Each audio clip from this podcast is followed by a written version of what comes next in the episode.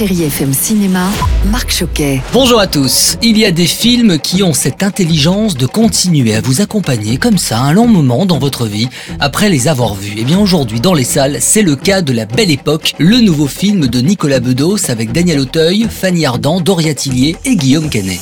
Si vous deviez revivre une époque, vous choisiriez laquelle? La préhistoire. J'ai couché encore avec ma femme. Alors c'est l'histoire de Victor, interprété par Daniel Auteuil. Lassé de tout, il décide de revivre sa rencontre avec son amour de jeunesse grâce à une entreprise qui a pour but de reconstituer l'époque et les situations décrites par ses clients, plutôt assez original. Alors pour ce nouveau long métrage, Nicolas Bedos nous propose une comédie où la mélancolie et le rire dominent avec une grande tendresse. Nicolas Bedos, bonjour. Dans La Belle Époque, vous parlez à tout le monde, mais aussi à vos parents. Est-ce que votre père l'a vu Et on se doute, il a dû être touché. Oui, mon père l'a vu. J'ai beaucoup pensé, évidemment, quand j'ai fabriqué le personnage de Victor, parce qu'il y, a de- il y a de lui un peu là-dedans. Les années 70, c'est la décennie de, de la rencontre de mes parents, de leur amour fou. C'est ses plus grandes rencontres amicales, c'est ses plus grands succès également. Et puis on poursuit avec Place des Victoires, avec Guillaume de Tonquédec, Piti Puya et Richard Bourringer. Comment tu t'appelles? Gagique.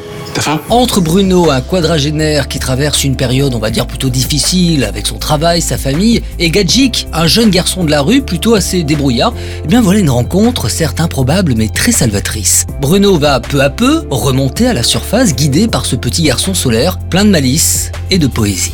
Continuez à profiter comme il se doit de la plus belle musique sur Chéri FM, et bon ciné à tous. Retrouvez toute l'actualité du cinéma sur chérifm.fr.